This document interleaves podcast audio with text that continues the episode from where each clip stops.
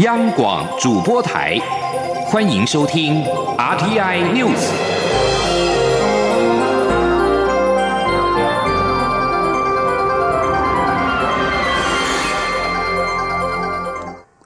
各位好，我是主播王玉伟，欢迎收听这节央广主播台提供给您的 RTI News。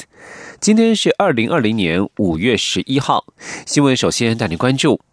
中央流行疫情指挥中心表示，国内十号无新增武汉肺炎 （COVID-19） 病例，累计二十八天无本土病例，仍维持四百四十例确诊。指挥官陈时中表示，母亲节要把这二十八个本土零的成果献给天下母亲，也希望妈妈们更安心。蔡英文总统表示，在母亲节这天，他和行政院长苏贞昌碰面时，特别摆上了二十八朵康乃馨，向全体防疫国家队以及所有的妈妈们说声母亲节快乐，大家辛苦了。而由于台湾已经近一个月没有出现本土病例，各项活动陆续解禁。指挥官陈时中表示，若疫情更稳定，五二零总统就职典礼参与人数就可再放宽。前天央广记者江昭伦的采访报道。今天是母亲节，台湾也无俗称武汉肺炎的 COVID-19 新增病例，而且已经连续二十八天无本土病例。指挥中心指挥官陈时中十号在例行记者会上表示，要把这二十八个本土零的成果献给天下母亲，希望妈妈们更安心。陈时中指出，由于连续二十八天没有本土病例，已经过了两个潜伏期，代表台湾社区已经非常安全。若疫情再更稳定，就会建议放宽五二零总统就职典礼参与人数。陈时中说。至于就相关的一些活动，哈，人数的放宽，那这都会持续进行。那我想，如果这几天更稳定的话，那我们也会建议哈，在总统在就职典礼的人数，哦，上面可以稍微放放宽一些。有媒体问到，既然社区已经相对安全，是否可能比照登革热宣布解除本土疫情？这时中回复表示，登革热并不是全世界流行的疾病，有鉴于目前全球境外情况仍相当严峻，因此还是要严守。边境的管理也会持续。陈时中进一步表示，也因为社区已经安全，医疗人员本来一有状况就会裁剪，因此目前并没有扩大筛检的计划。中国面台记者张昭伦台北采访报道。国内疫情趋缓，酒店舞厅该不该解禁，引发中央地方不同调。中央流行疫情指挥中心指挥官陈时中十号重申，中央定定相关规范，交由地方执行。他不可能每天到地方酒店一家一家去查。中央地方分责很清楚，地方若执行上有疑虑，可以提到中央来讨论。疫情趋缓，国内的舞厅酒店何时可恢复营业？指挥中心授权让地方政府决定，不过六都市长态度保留。台北市长柯文哲更直言，这是典型的中央不负责任。指挥中心指挥官陈时中表示，中央定定规范，当然是要交由地方来执行。地方的情况一定是地方政府在了解，一定要地方去衡量自己的人力是否足够，相关防疫计划是否可行，进而做出决定。若地方觉得有疑虑，可以提报指挥中心，指挥中心会负责来确认相关计划是否符合指引。陈时中说：“就像纾困补助一样，中央与地方分责很清楚，中央负责政策立法，授权地方执行，这样行政分权体系在台湾行之多年。如果中央承接地方的业务，那么中央的人力当然负荷不了。不过，他也强调。”地方首长是民选出来的，自然要对地方民众负责。相关意见的提出，中央会虚心接受。而最近确实在纾困方面也引发中央和地方权责的讨论。新北市长侯友谊十号受访时被问到，将近万份的纾困申请案送卫福部被指是错误示范，他表示要地方审，地方就审，他会负责，也交代已经认定的案件十一号就快速发送，让市民拿到。近期有许多民众争相前往各地乡镇市区公所申请万元纾困金。新北市长侯友谊日前表示，新北的收案量应该是全国最高，但新北市把将近万份的纾困申请案送到中央，卫福部指此举让他们紧急加班，中央与地方的权责划分引起了讨论。侯友谊十号接受媒体联访时表示，行政院说要地方快速收件，中央审核，把审核权交交回给中央。在这样的指示之下，新北市就立即要求所有的同仁快速收件，连夜加班，把所有的案件搜集之后，过滤掉三分之一，才转送中央。一切依照中央的定定来做。侯友谊表示，现在卫福部说地方能审就审，那也没问题。要地方审，地方就审，市长负起责任。他也已经交代，能审的已经认定的案件，十一号就快速发送。至于被卫福部指示错误示范，侯友谊指出，新北市从头到尾都依照中央的指示办理。继续关注有关武汉肺炎 COVID-19 的学术研究。香港大学教授袁国勇所率领的研究发现，俗称武汉肺炎的 COVID-19 轻症患者在症状出现后不久，如果能够接受使用三种抗病毒药物的鸡尾酒疗法，康复较快。对此，台湾中央流行疫情指挥中心专家咨询小组召集人张尚纯十号在回答媒体询问时表示，台湾在初期疫情爆发时曾有考虑对患者以此方式治疗，但由于副作用大，因此不建议列入临床处置指引。曾经记者陈林信宏的采访报道。香港大学教授袁国勇在二月十号到三月二十号之间进行研究，追踪香港六家医院一百二十七名确诊住院成人病患体内的病毒数量，其中八十六人接受两周的鸡尾酒疗程，共使用三种药物，包括用以治疗多发性硬化症的干扰素与抗艾滋病毒药物洛匹那韦，以及治疗肝炎的雷巴威林。研究人员发现，接受鸡尾酒疗法的患者，平均七天内可以清除病毒，比只服用抗艾滋病毒药物平均需要十二天明显短了许多。台湾中央流行疫情指挥中心专家咨询小组召集人张尚纯十号在面对媒体询问时表示，使用干扰素的疗法在台湾国内专家小组第一次国内临床处置指引时就曾讨论，但由于副作用大，因此并没有纳入建议的治疗方式。至于单用抗艾滋药物，尽管副作用不大，但由于疗效不佳，因此也不再建议以这样的方式治疗武汉肺炎。张尚纯说。干扰素加上雷巴巴林，这是过去在新型肝炎病毒就很常使用的治疗方式。那治疗过程当中，常常副作用还蛮。多的了哈，那也很高的比例的病人会出现这些副作用，所以当时我们并没有把它纳入到我们认定呃建议的一个治疗方式。单用抗艾滋药物副作用并不太多，确实是疗效并不佳，所以后来我们的改版以后也不再建议这样的治疗。至于如果把三种药物合并使用，张尚纯也表示，由于担心副作用太大，因此一开始就没有做这样的建议治疗方式。中央广播电台记者陈琳信鸿报道。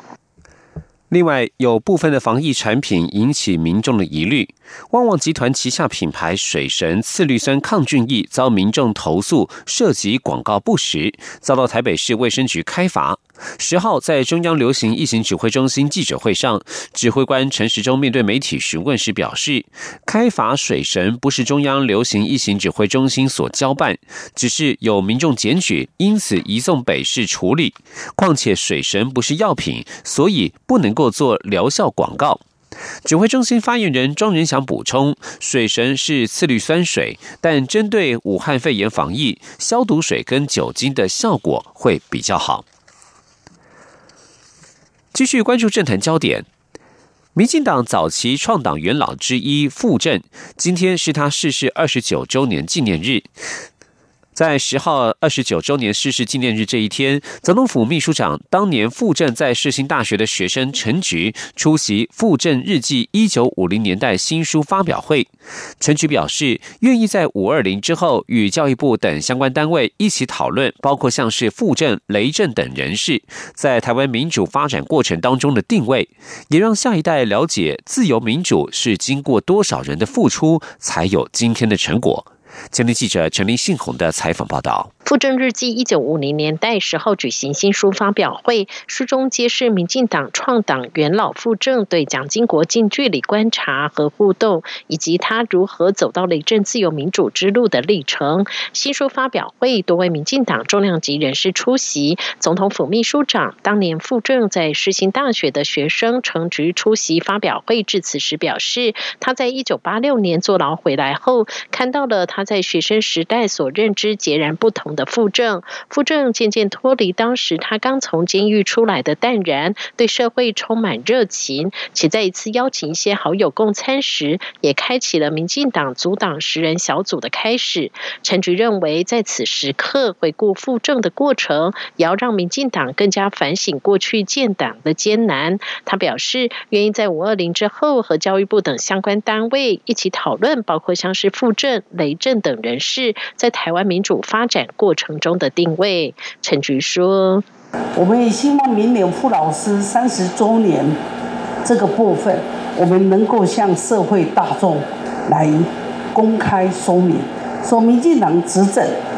对于自由民主这么艰难的一个理想跟工程，这么有贡献的这些人，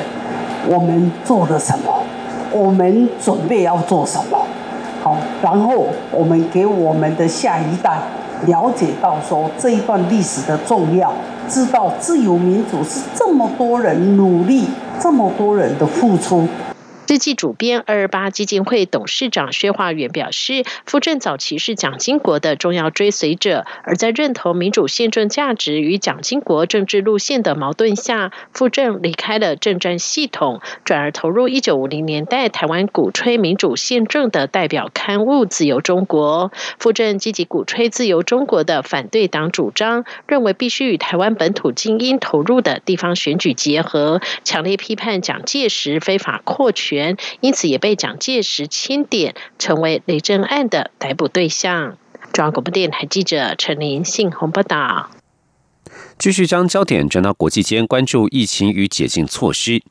意大利民防保护局十号通报，境内新增一百六十五起俗称武汉肺炎的二零一九年冠状病毒疾病 （COVID-19） 死亡病例，这是三月九号以来最低的单日通报死亡数据。而法国在过去二十四小时境内只新增了七十起死亡病例，也是三月十七号以来最低的单日通报数据。法国将从十一号开始逐步解除实施近两个月的全国性封锁禁令。英国首相强生十号晚间七点发布全国演说，宣布有条件解禁方案，表示无法在家工作的民众，如建筑工人，可以开始恢复上班，但尽可能不搭大众运输工具。十三号开始，民众可以不受限外出运动。然而，强生政府解禁方案令地方政府感到不安。苏格兰政府先前表态要继续实施禁足令，威尔斯地区也有所质疑。因此，强生十一号宣布的方案，甚至口号仅适用于英格兰地区，包括了苏格兰、威尔斯和北爱尔兰地区都不跟进。在国际情势方面。两艘中国海警船从九号到十号持续航行在钓鱼台海域，日本声称领海遭到入侵。八号有四艘中国海警船航行在钓鱼台海域，日本 NHK 报道，中国海警船已经是连续三天入侵。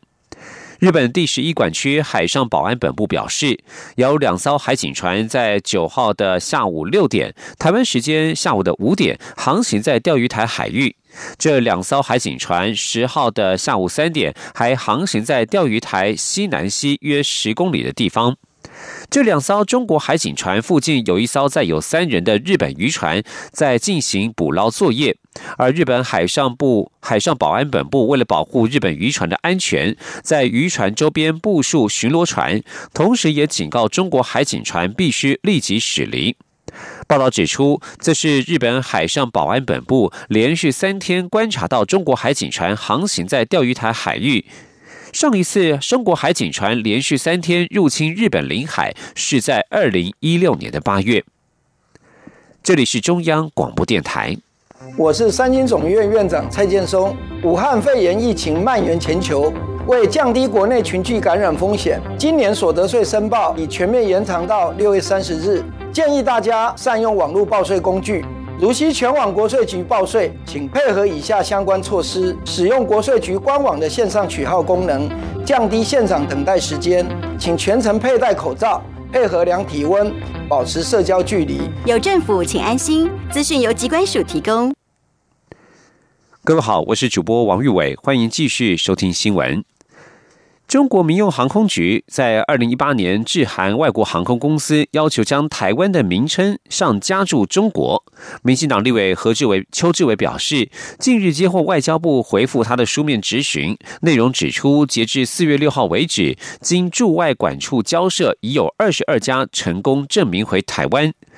交通部长林佳龙在十号对此表示，经过政府的努力，目前已经有二十二家证明成功。加上台湾在这一次武汉肺炎疫情的防疫表现优于中国，他相信有理走遍天下，更有利于台湾与其他国家的航空公司交涉。听央广记者江昭伦的采访报道。中国民用航空局二零一八年四月二十五号致函外国航空公司，要求官网的台湾标示列为中国领土，引发台湾反弹。民进党立委邱志伟今日向外交部提出书面质询，外交部回复指出，截至四月六号，经驻外管交涉已经有二十二家航空公司成功证明。交通部长林佳龙十号出席“医护挺我，我挺医护”台湾大车队搭车间捐赠仪式，面对媒体提问时指出，在政府的努力下，目前确实已经有二十二个国家拒绝使用中国台湾。加上经过这次武汉肺炎疫情，全世界看见台湾与中国在制度与防疫上的极大差异。相信各国更没有理由用中国代表台湾。雷佳龙说：“那经过这一次啊，整个呃武汉肺炎的疫情，全世界也看到台湾啊跟中国哈啊是完全不同的啊一个啊制度啊跟防疫的一个啊呃一个可以说一个对照组了。那更没有理由哦用呃中国来代表台湾。所以我相信啊这个有理走遍天下。”那全世界看见台湾跟中国是不一样的，那这当然会有助于我们在国际交涉。李佳龙表示，这次疫情说明了台湾就是台湾，台湾不代表中国，也不被中国所代表。现阶段有二十二家航空公司证明成功，是大家努力的成果，还有很多国家航空公司有待努力。林佳龙说，经过这次防疫，台湾变成全世界的模范，政府会持续争取在国际上证明。中国电台记者张昭伦台北采访报道。而中国除了在各方面对台施压，也不忘为自身宣传。俗称武汉肺炎的 COVID-19 疫情仍在全球肆虐，而中国却利用这一场工位危机，在此时加大外宣工作。在遭到质疑隐匿疫情之后，积极援外争取肯定，还讽刺西方国家未能保护人民。而此举反倒是激怒了许多国家，对中国的国际地位恐怕难有加分效果。请听以下的专题报道。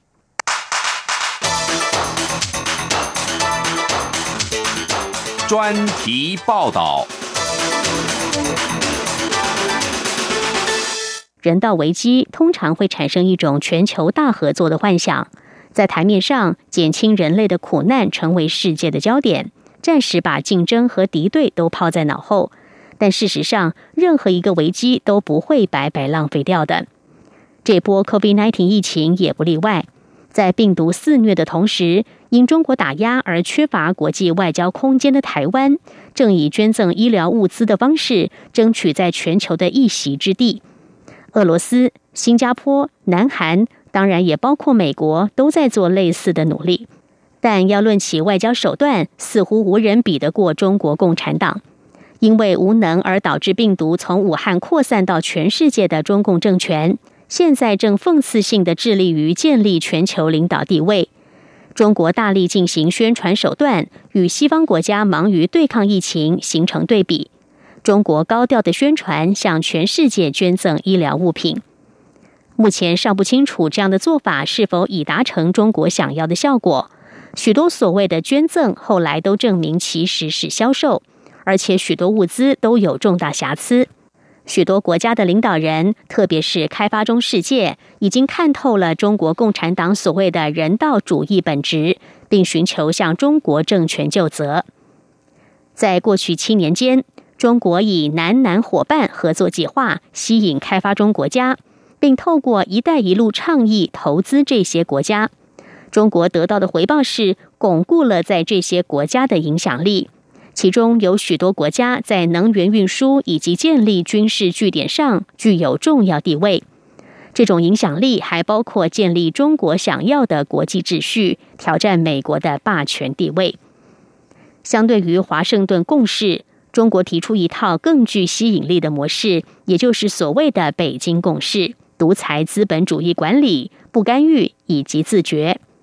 中国提供的经济投资不会附带人权或其他民主条件，也因此很容易理解为何能吸引包括柬埔寨总理洪森、泰国总理帕拉育以及委内瑞拉总统马杜洛等独裁者。但中国的投资经常是以贷款形式为之，导致接受国落入陷阱。在斯里兰卡无法偿还债务后，被迫把南部深水大港赫班托达港租借给中国九十九年。其他像是吉布地、哈萨克、辽国、马尔蒂夫、蒙古、巴基斯坦以及塔吉克等国家，也都因为“一带一路”而积欠中国庞大债务，占其国内生产毛额 GDP 都超过百分之四十五，也都面临和斯里兰卡一样的命运，必须被迫把具有重要利益的地区控制权拱手让给中国。另外，还有二十多个国家积欠中国的债务，也至少占了百分之二十 GDP。他们和上述国家现在因为 COVID-19 陷入经济灾难，主权已经面临实质威胁。当美国知识分子还在为中国散播病毒或使用武汉病毒、中国病毒是否恰当而吵个不可开交时，部分开发中国家的政治人物和公民领袖已经不再害怕使用类似的言辞。也不避讳指出病毒的起源，以及中国必须被救责。南非矿业论坛主席最近在推特上表示，因为武汉病毒，南非已损失数百亿，中国必须取消南非的债务，以此作为忏悔。奈及利亚一位著名的电视福音传道人也呼吁中国取消债务，作为对造成疫情扩散的赔偿，在奈国获得庞大回响。此外，肯亚国会和前副总统也都表示，中国应该撤销肯亚的所有债务。在与中国友好的国家中，反对派必须经常批判中国，借以提升支持度。但北京必须警觉的是，这些国家的执政者现在也开始加入了批评的行列。加纳财政部长宣称，中国必须大幅减免债务。奈及利亚也提出相同的诉求。索比亚、塞内加尔以及南非等国政府也呼吁，包括中国在内的国际社会立即减免非洲国家的债务。对中国负债最多的前五十个国家当中，非洲就占了一半。现在经济又受到 COVID-19 的严重冲击，中国至今尚未对加纳的要求做出回应。可能是因为在中国自己也面临经济停滞的情况下，债务减免将严重影响财政稳定，也会冲击到中国在海外企业的运作。其实，早在新冠病毒疫情爆发之前，反中情绪就已经在开发中世界蔓延开来，主要是因为债务增加、具侵略性和敌意的媒体和网络对抗，以及中国对新疆维吾尔少数族群的镇压等。而中国在初期对疫情的不合格表现，更是为反中情绪添加柴火。专家指出，中国目前大肆进行的国际公关活动，或许可以稍微压制一下批评声浪，但无法持久。反中情绪在许多国家沸腾已久，在 COVID-19 疫情持续扩散的情况下，中国如果只是继续包装一些美丽的语言，恐怕是不够的。以上专题由杨明娟编辑，陈怡君播报。谢谢收听。